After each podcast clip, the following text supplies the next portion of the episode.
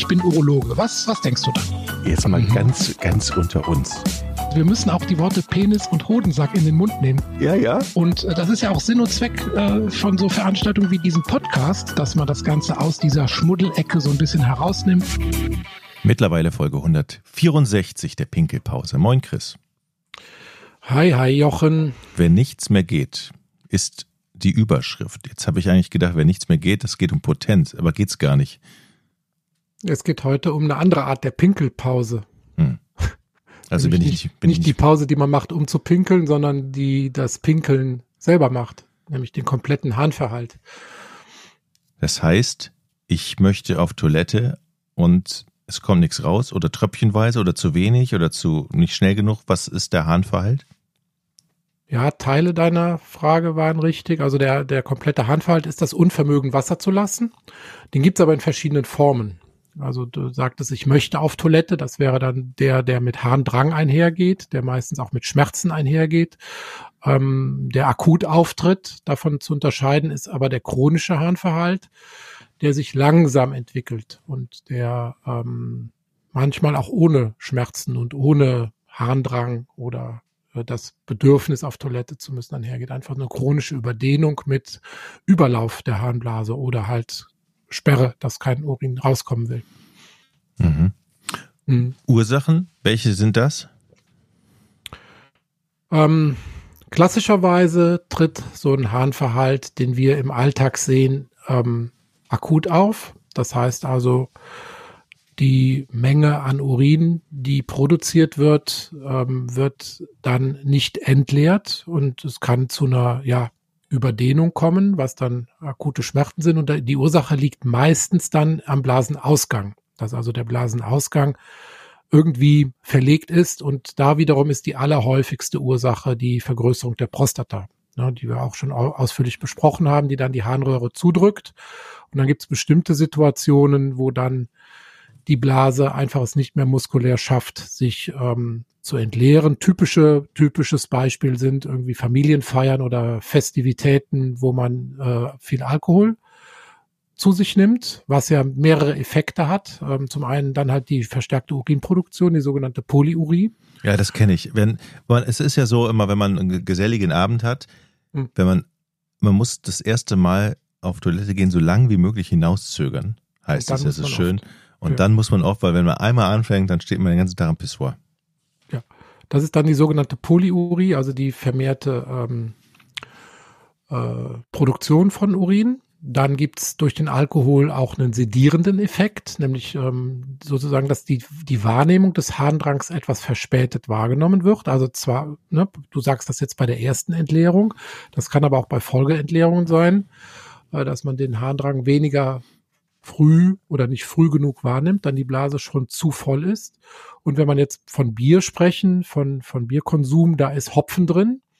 Und der Hopfen hat eine blasenlähmende Wirkung. Der hat eine sogenannte anticholinerge Wirkung. Mhm. Da wird auch dem, dem Blasenmuskel ein bisschen Kraft genommen. Und diese Faktoren zusammen und wie du sagtest, man sitzt halt bei der Familienfeier und will halt nicht direkt gehen, ja, zögert es möglichst lange raus und dann ist eventuell die Blase schon überdehnt und zwar so überdehnt, dass sie dann nicht mehr sich zusammenziehen kann, um sich zu entleeren. Und dann treten halt diese akuten Schmerzen auf, oft verbunden auch mit vegetativen Symptomen, also Unruhe, Herzrasen, Schwitzen, so dass man also wirklich, ne, das ist ein hochakutes, schmerzhaftes Krankheitsbild, ein akuter Harnverhalt. Welche Folgen kann das haben, wenn das nicht behandelt wird oder? Naja, viele haben dann Angst, die Blase würde platzen. Das passiert aber nicht, sondern die Blase hat ja auch noch, noch äh, zwei äh, Reservevolumina, äh, nämlich die Nieren. Also im akuten Fall, wenn überhaupt gar nichts mehr unten rausgeht, dann staut sich der Urin einfach erstmal zurück bis in die Nieren. Da können auch noch mal ein paar hundert Milliliter äh, Urin Platz haben. Also der Körper weiß sich da schon selbst zu helfen, aber es ist halt einfach extrem schmerzhaft und akut, so ein akuter Handverhalt.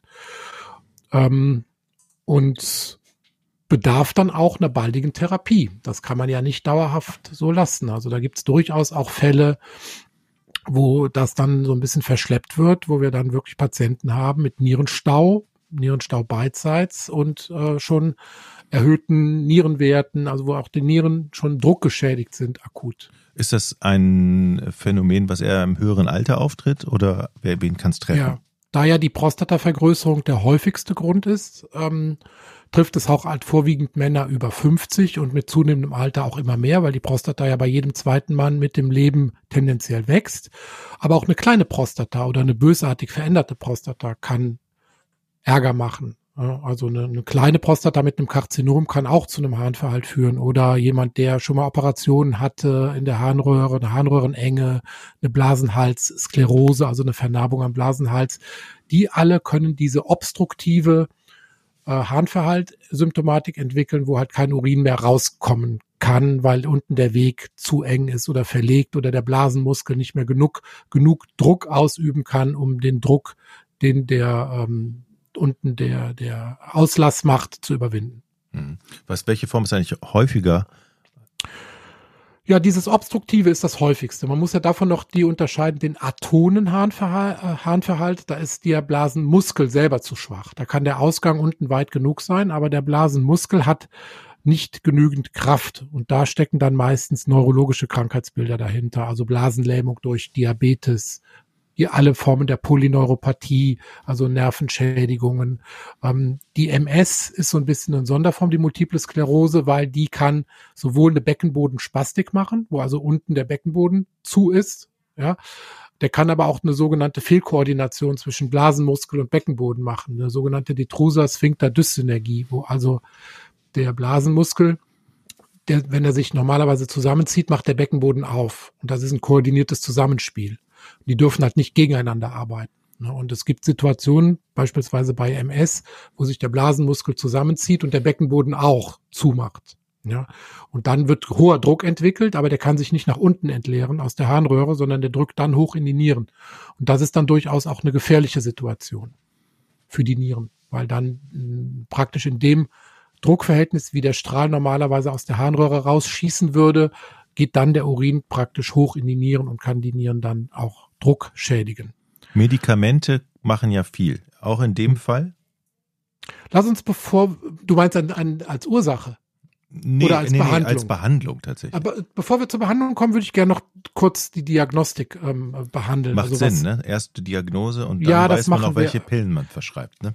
Ja, wobei die Diagnostik beim Harnverhalten muss oft schnell gehen, weil die haben echt Schmerzen, die Leute. Ne? Die kommen dann, wenn sie zu uns in die Praxis kommen, laufen schmerzgeplagt hin und her, die wollen auch im Wartezimmer. Die wollen auch nicht lange im Wartezimmer sitzen. Nee, nee, ne? dann nee, nee, nee. Die, die kommen da dann dreimal, viermal zur Anmeldung, kann ich nicht drankommen. Mhm. Und das ist schon ein akutes Krankheitsbild. Und das hat man auch schnell raus, nämlich einmal den Ultraschallkopf auf den Unterbauch halten. Aber äh, ich muss eine Zwischenfrage. Jetzt Bitte. ist es ja wirklich so, ich bin ja aus Patientensicht, man kommt da wirklich mit so einem Fall rein. Hm. Sind die, ähm, die Arzthelferinnen, die am Empfang mit, sind, sehen die solche Sachen schon, dann sind die so geschult und so wissen schon diese Krankheitsbilder, alles klar, die, den nehmen wir mal direkt ran?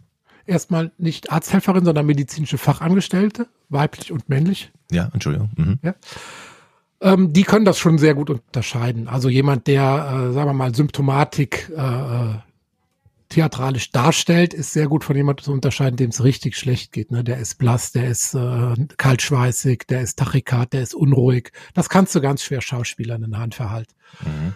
Auch eine Nierenkolik ist ganz, ganz schwer. Das sind schon, das wäre schon. Äh, Wolltest du mir jetzt unterstellen, dass ich den Harnverhalt vortäusche? Oder jetzt akut hast du keinen Harnverhalt. weil, nee, weil ich so gesund aussehe, meinst du? Weil du so, ach ja, weil du so. nee. Okay. Ich dachte, du, das, das schaffst du, glaube ich, nicht. Also du kannst es versuchen, das zu Schauspielern. Also es gibt natürlich auch ähm, Krankheitsbilder, die zwar Schmerzen machen, aber die trotzdem, sagen wir mal, eine zehnminütige Wartezeit äh, im Wartezimmer durchaus tolerieren. Ja, und warum sollte man das auch, warum sollte man das einfach auch machen? Das ist ja Quatsch naja, man will halt schon immer schneller drankommen und so. Ja. Und wie gesagt, das erkennt man dann schon, wenn jemand zur Tür reinkommt, ob das, ob der äh, akut krank ist oder nicht. Mhm. Und da muss man dann versuchen, also schnell im Ultraschall das abzuklären. Das sieht man relativ schnell. Und wichtig ist aber bei der ersten Ultraschalluntersuchung direkt die Menge zu protokollieren, die da drin ist. Denn wenn ähm, das ein akuter Harnverhalt ist, dann geht meistens die Menge nicht über das normale Fassungsvermögen der Blase hinaus. Sagen wir mal 500, maximal 600 Milliliter sind dann drin und dann ist, dann geht da nichts mehr rein und es kommen akute Schmerzen. Dann ist das ein akuter Harnverhalt bei einer ansonsten bis dahin, bis zu diesem Tag relativ normal funktionierenden Blase. Bei einer Chron bei einem chronischen Harnverhalt ist die Restharnmenge primär schon höher. Das heißt also, die hat sich über längere Zeit gedehnt, die Blase, und fast dann schon bei der ersten Untersuchung 700, 800, 1000 Milliliter. Ich habe schon zwei Liter erlebt, habe auch schon Fälle erlebt, wo man die Blase durch die Hose sozusagen sehen konnte, also praktisch wie eine beginnende Schwangerschaft, ja, so wie so ähm, Mitte der Schwangerschaft, wo man wirklich die, die Harn, ich kann die Bilder zeigen, wo man die Harnblase dann äh, wie eine Kugel im Unterbauch sehen konnte. Und dann passen dann auch zwei äh, und mehr Liter rein.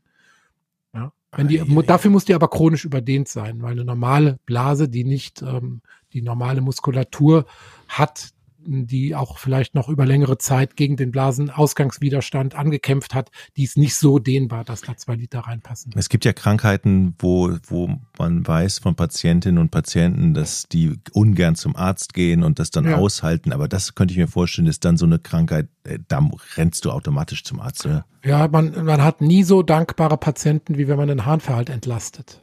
Also das mhm. Entlasten eines Harnverhaltes ist äh, für uns sehr, sehr einfach. Wie denn? Naja, Katheter rein, ne?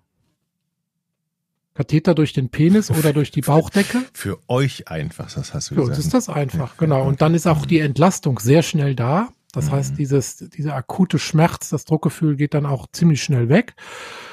Das Problem ist aber natürlich noch da. Ne? Also erstmal ist der Patient dann sehr, sehr, sehr dankbar. Und will nach Hause. Will nach Hause. Und dann kommt aber die nächste Frage, aber jetzt habe ich ja einen Katheter. Und nu? Mhm. Ja. Der bleibt dann drin, ne? Weil ja das ja. nächste Mal kommt ja garantiert. Ja, das ist eben die Frage. Kommt ah. das nächste Mal garantiert? Weil ähm, man muss ein bisschen gucken, wie sind die Begleitumstände? Also erstmal, wie ist der Allgemeinzustand? Welche Vorerkrankungen hat der? Ähm, ist es wirklich die Prostata? Das kriegt man ja auch relativ schnell raus. Schon im Ultraschall bei der hm, Beurteilung der Harnblase guckt man ja gleich die Prostata mit. Da kann man auch äh, erstmal die Prostatagröße ausmessen, dann den Winkel, in dem äh, ähm, die die äh, Harnröhre in die Blase einmündet. Ne, das ist der sogenannte uretrovesikale Winkel, der, wenn der sehr abgeknickt ist, hat es meistens dann mit der Prostatavergrößerung zu tun oder wie weit die Prostata sich in die Blase reinwölbt. Wenn das mehr als acht Millimeter sind, ist es meistens die Prostata. Und äh, ja, so kann man dann schon da die Ursache ganz gut feststellen und da schon so ein bisschen den Patienten sagen, wie es denn wahrscheinlich dann weitergeht. Aber erstmal muss ein Katheter da rein, dann muss die Blase am besten fraktioniert, also in Portionen entlastet werden. Denn wenn mhm. zum Beispiel zwei Liter in der Blase sind und du lässt die auf, in einem Rutsch rauslaufen, dann kommt es oft zu einer Blutung in der Blase, weil diese Blutgefäße, die sehr stark abgedrückt waren, dann plötzlich entlastet werden, die können dann platzen und dann kann es zu einer Blutung kommen, ja, also sogenannten Entlastungshämaturie. Also da muss man dann in Portionen so von 500 Millilitern mhm. mit Pausen die Blase dann entleeren. Und ähm, ja, dann kann man den Patienten mal so zwei, drei Tage mit Katheter laufen lassen, macht in der Zeit eine Medikamententherapie, meistens eine prostataöffnende Therapie mit sogenannten Alpha-Blockern. Und dann hat man nach den zwei, drei Tagen eine Chance von 50 Prozent etwa dass man wieder vom Katheter wegkommt. Dass das also nur ein vorübergehendes Ereignis war, man den Katheter rauszieht und es dann wieder einigermaßen normal oder so wie vorher klappt. Aber dieses Damoklesschwert, das äh, schwebt dann, wenn man das einmal erlebt, erlebt hat, schon über dem Patienten. Also wer das einmal erlebt hat, der ist vor längeren Flugreisen oder vor Familienfesten, wo man dann lange sitzt oder sowas, der überlegt sich dann schon, sagen wir mal, seine Strategien, wie er das dann äh, umgehen kann ne? und nicht dann zu lange aufhält und lieber die Blase frühzeitig entleert. Ja. Hm. Viel, viel anderes hat man medikamentös leider nicht, weil die Medikamente, die den Blasenmuskel kräftigen sollen, sogenannte Mimetika, ne, die also den, die Kraft des Blasenmuskels ähm, vermehren, ähm, die gibt es die setzt man auch ein, aber die Studienlage dazu, die ist eher durchwachsen. Also das ist jetzt keine Standardtherapie, ist ein Therapieversuch.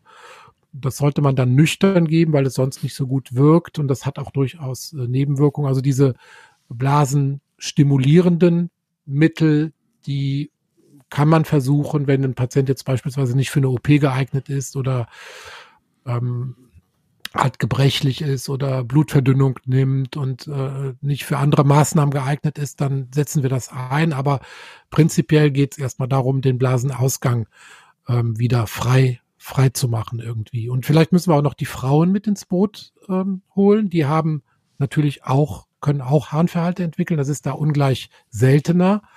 Ähm, da ist es dann meistens eine Blasenlähmung, also diese atone Form des Harnverhaltes. Es gibt aber auch durchaus Formen, wo der Ausgang blockiert ist, beispielsweise weil die Harnröhre ganz eng geworden ist, eine Meatusenge durch Hormonmangel oder wenn eine starke Senkung vorliegt, ne, wo die Blase praktisch in die Scheide vorfällt und die Harnröhre durch diesen Abfallen der Blase abgeknickt wird. Da kann auch hier eine Frau einen akuten oder einen chronischen Harnverhalt entwickeln, ist natürlich seltener. Die äh, Therapie ist hier so ein bisschen anders. Man kann auch hier Alpha-Blocker einsetzen, auch wenn die Frau keine Prostata hat. Aber es geht da erstmal darum, die Anatomie wiederherzustellen, also den Harnröhre weit zu kriegen mit Hormongabe oder einem kleinen Eingriff oder die Senkung zu behandeln mit einem mit einem Pessar, also mit einem, ähm, wie nennt man das denn, mit einem Ring oder einem Würfel wieder hochzudrücken oder zu operieren. Ja, ähm, da geht's halt, äh, wie gesagt, eher darum. Mhm. Oh ja. Mann, ich ist immer so, wenn wenn du über Krankheiten sprichst und über so Problemfälle und dann dann zieht sich bei manchen Sachen zieht sich bei mir alles zusammen, weil das möchte, man kann es selber mitfühlen. Ja, mhm. man kann es selber mitfühlen. Das ist äh, nicht, äh, das ist nicht. Und es ist so ein bisschen für Männer auch immer so die Ende, das Ende der Fahnenstange. Ne? Wir, wir schieben ja immer alles so lange vor uns her, wie es nur geht. Und gerade viele Männer haben ja eine Prostatavergrößerung und leider ist dieser akute Harnverhalt oft so, dass der Punkt, wo es dann gar nicht mehr anders geht, dann muss man zum Arzt. Und bis dahin hat man alles getan, um zu vermeiden, dass man irgendwie mal in Kontakt mit einem Urologen kommt. Das haben wir ja und da fangen wir die Leute dann ein. Mhm. Und wer das, wie gesagt, einmal erlebt hat, der ist ein sehr dankbarer urologischer Patient und ähm, demütig ja. für den Rest seines Lebens. Deshalb auch an dieser Stelle immer wieder deine und unsere Message. Lieber mal rechtzeitig in frühen Jahren und regelmäßig zur Vorsorge ja. gehen und mal Hallo sagen. Das sind nämlich ja. nette Leute, diese Urologen, und lustig. Genau, und wenn man mal die Ursachen der, der, dieses Harnverhaltens nochmal Revue passieren lässt, also Prostatavergrößerung ab 45 zur Vorsorge. Punkt. Ähm, Blasenlähmung durch Diabetes, regelmäßig Zuckercheck beim Hausarzt machen.